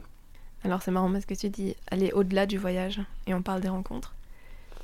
Et pour moi, c'est pas au-delà, c'est genre Mm. complètement. euh, Ça fait partie du Ouais. truc. Mais alors oui, donc moi je suis une ex timide. Euh, je suis une ex timide. Je suis une timide en rémission. Et du coup le voyage euh, pour ça c'est bien parce que t'es obligé d'aller vers les gens. Ouais. Parce que sinon t'es tout seul et c'est pas chouette d'être tout seul. Euh, Et en fait j'ai découvert que j'adorais aller vers les gens et que la timidité voilà, c'est dû à un ou l'autre traumatisme mais que en fait... euh, Donc ouais, en fait en voyage tu es tout seul dans un endroit que tu connais pas, Mm. dont tu connais pas les codes, et donc tu as besoin en fait de demander aux gens qu'est-ce qu'il faut faire, Ouais. genre, comment, où aller, euh, quoi manger, euh, quoi faire, qu'est-ce qu'ils conseillent, etc. Et, euh, et donc voilà, moi je l'ai déjà dit, euh, j'aime beaucoup voyager pour dé- découvrir d'autres cultures, donc bah, ça passe clairement par les gens. Et j'ai tendance à essayer d'éviter le plus possible les, les occidentaux quand je suis en voyage, quand je suis loin. Euh, par contre, bah, durant mes, années d'études euh, à l'étranger, bah, évidemment, là, c'était vachement plus ouvert et euh, Ouais. beaucoup moins snob euh, comme prétention. Euh, mais c'est vrai que quand tu es loin... Aussi, ce qu'il y a, c'est qu'en Asie, euh, et je crois bah, en Afrique aussi, et sûrement en Amérique latine aussi, je- les gens vivent beaucoup plus dans la rue. et ils travaillent aussi beaucoup plus euh, dans la rue, enfin dans le sens où on voit beaucoup plus les gens au travail et vivent leur vie de tous les jours, Mm. tandis que bon ici à Bruxelles ou ailleurs dans en Europe, euh, les gens travaillent dans des bureaux loin de, des yeux. Tout euh, est loin du- cloisonné, Ouais, c'est ça, tout est cloisonné. Tandis que quand tu, te bal- tu, tu voyages et tu te balades, tu peux voir plein de trucs qui se passent, beaucoup Mm. plus que ici. Et donc c'est beaucoup plus facile aussi d'aborder des gens dans le sens où tu vas voir quelqu'un qui, euh, ouais, qui cuisine un truc sur le bord Puis et même, je trouve que les gens t'abordent aussi. Ouais, ouais. C'est pas toujours toi qui fais, Ouais. euh, qui fais la démarche finalement en fait. Ouais. Mais ouais, je crois que c'est aussi parce qu'ils ont un peu un autre rythme de vie, justement parce que le travail et la vie sont tellement plus euh, entremêlés. C'est Mhm. pas juste t'es dans un bureau, t'es censé ne faire que bosser. Là, tout d'un coup, enfin ouais, t'auras genre un mécano qui est en train de réparer euh, une moto sur le bord d'une route. D'office, il va croiser des gens, s'arrêter, papoter, Ouais. continuer à bosser, etc. Euh, ou bien ouais, quelqu'un qui, qui vend de la bouffe euh, sur le bord d'une route, euh, tu t'arrêtes, tu dis ah qu'est-ce que c'est et tout, ils sont hyper contents de t'expliquer ce que c'est. Toi t'es là genre ouais je goûte. Enfin tu vois, c'est Mhm. beaucoup plus. En fait t'as plus d'occasions aussi de d'interagir avec les gens en fait. Ouais. Donc ouais, si clairement ça m'a appris à, à juste aller vers les gens et à dire salut, Ouais. excuse-moi, Ouais. euh, Covid, euh, Cuide, et, euh, et alors au, au sens plus euh, plus profond, genre de rencontre, etc. euh, bah, du coup évidemment les années les années où tu passes, enfin les trucs à l'étranger où tu passes plusieurs mois avec euh, un groupe euh, spécifique, enfin Ouais. genre ton groupe de classe ou ton truc de ouais anyway. Euh, ouais j'ai fait des rencontres de dingue. Oh. Non. Euh, en fait, donc du coup, bon, moi j'ai étudié droit, ce qui était très intéressant et tout, mais c'est vrai que je crois que la population des auditoires de droit peut-être me correspond un peu moins. Mhm. Même si je me suis fait des amis que j'ai adorés et que je revois encore de temps en temps, mais pas assez parce que je suis nulle pour. Pour garder contact. Ouais. Euh, mais c'est vrai qu'il y a d'autres endroits où je me sens beaucoup plus en phase avec les gens euh, autour de moi. Et donc Warwick a été vraiment euh, salutaire pour ça, parce que j'ai fait des rencontres euh, que je- que j'estime vraiment des rencontres de cœur avec des gens qui sont devenus mes amis à un level très deep. Mm. Euh, notamment mes colocs, mais aussi les gens de- du club de potager, euh, qui m'ont appris énormément de trucs, mais vraiment énormément de trucs, vraiment. Euh, et ouais, ils ont vraiment changé ma vie. Euh, et en fait, ça m'était plus arrivé depuis bah, les secondaires, je dirais, où tu te fais vraiment des potes euh, Ouais. qui comptent vraiment, vraiment fort, quoi, tu vois. Et, et donc, ouais, ça. Et alors, en plus, ensuite, à Turin, idem. Euh, j'ai eu l'occasion de rencontrer des gens que j'aurais jamais rencontrés autrement, notamment deux brésiliennes euh, qui m'ont appris pas mal de trucs sur euh, ouais, comment on vit la vie au Brésil et tout. Et c'est très différent. Euh, et puis bah, là, du coup, j'allais en Italie, donc euh, évidemment, je réalisais mes fantasmes de, Ouais. de vivre euh, dans mon pays. Et, euh, et c'était super, c'était génial, euh. D'ailleurs, annonce officielle. Euh, Attention. que tous les auditoristes de Baleine sous caillou qui sont chauds de déménager en Italie avec nous se manifestent parce qu'on a tous envie de déménager au soleil, on aime tous l'Italie, on n'a juste pas envie de perdre nos potes euh, en ça. route. Donc par hasard, Et on veut vivre dans des tiny houses. oui, si vous voulez construire une communauté chouette avec nous, on est trop chaud. Lydia donnera des cours de yoga et de cuisine. Et de cuisine. Sans lactose, sans gluten. C'est pas par choix, je suis pas chiante à ce point. Euh, non, ouais, franchement, en vrai, euh, pourquoi pas lancer l'annonce On s'achète un terrain. On aimerait trop un jour Oui. et tout. Donc euh, il faut vivre nos rêves et tout, il faut, il faut les réaliser. Le voyage, ça sert à apprendre qu'en fait tout est possible. Donc euh, Ouais. n'hésitez pas. Reach out. Vas-y, à toi. Appelez- Appelez-nous, envoyez-nous un DM. Faites ce que À vous voulez. 6 12 12. euh, Bonjour l'Italie. Moi, au niveau des rencontres, bah, je te rejoins vachement, évidemment. Après, je pense que tu peux différencier le genre de rencontre que tu fais selon l'expérience que tu vis. Ouais. Euh, ça dépend si tu vas en mode j'y vais étudier ou si tu vas en mode je voyage en backpack. Ouais. Euh, dans le sens où, par exemple, quand tu vas étudier ou faire un stage, là, c'est toi qui dois t'adapter. Euh, parce que les gens sont là, c'est leur vie, et c'est toi qui dois essayer de trouver ta place dans cette vie-là, quoi.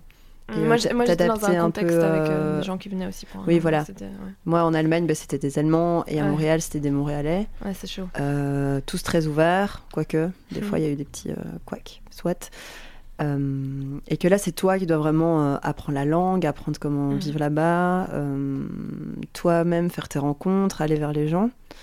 Alors que par exemple au Portugal, où j'étais en backpack, là c'était plus rencontrer des gens qui sont dans le même mindset que moi.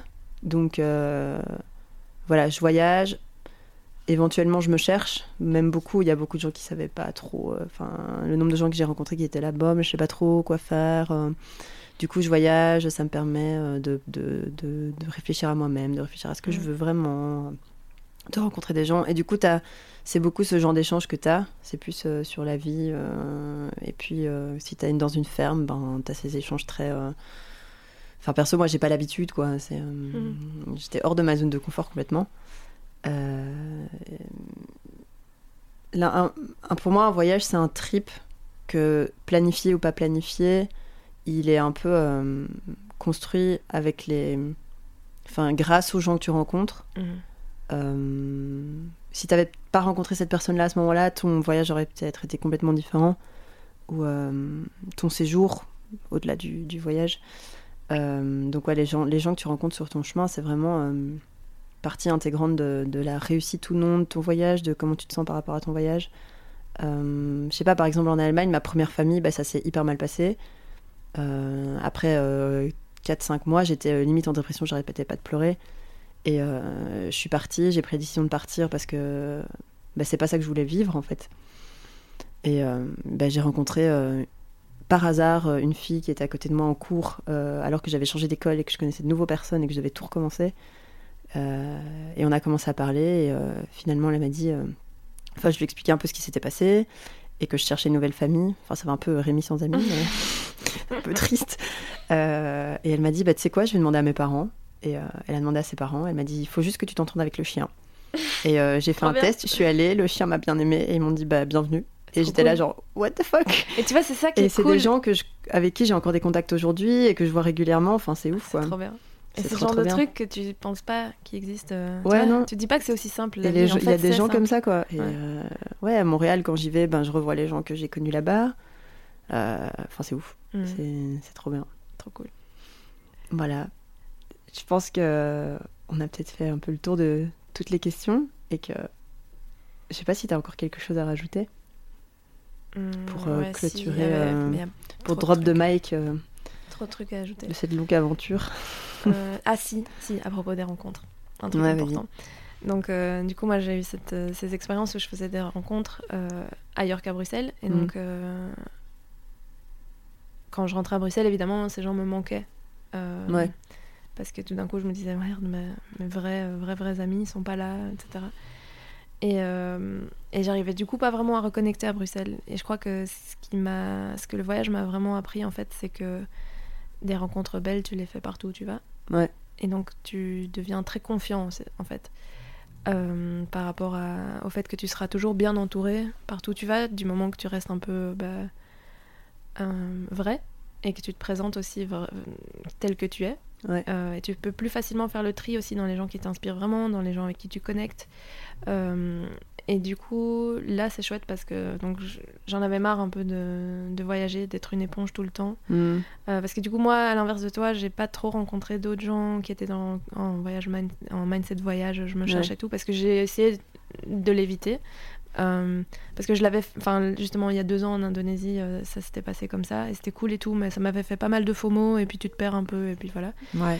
Euh, du coup là j'ai essayé de rester plutôt avec des, des locaux et, euh, et donc c'est génial, mais t'es une éponge, t'absorbes énormément de trucs et puis à un moment t'as aussi envie un peu de retrouver des, des liens un peu plus euh, égalitaires, mais aussi avec des gens avec qui tu peux construire un truc plus sur le Bah, ou des gens qui te connaissent. voilà C'est bête, mais voilà. après deux mois et demi, à force de me présenter tout le chiant temps, quoi. tu t'appelles comment, tu fais quoi, Ouais, qu'est-ce que ça. tu as étudié, qu'est-ce que Exactement. tu fais, pourquoi tu voyages, pourquoi le Portugal, pourquoi ci, pourquoi ça. J'étais genre, ah, Ah, putain, ça fait mille fois que je le répète, j'en peux ça, plus. exactement, en fait, c'est vraiment ça. Et du coup, là, je, et je le sens maintenant que j'ai vraiment envie de, de construire des trucs avec des gens qui sont sur la même longueur d'onde et avec qui, en fait, tu peux avoir une familiarité.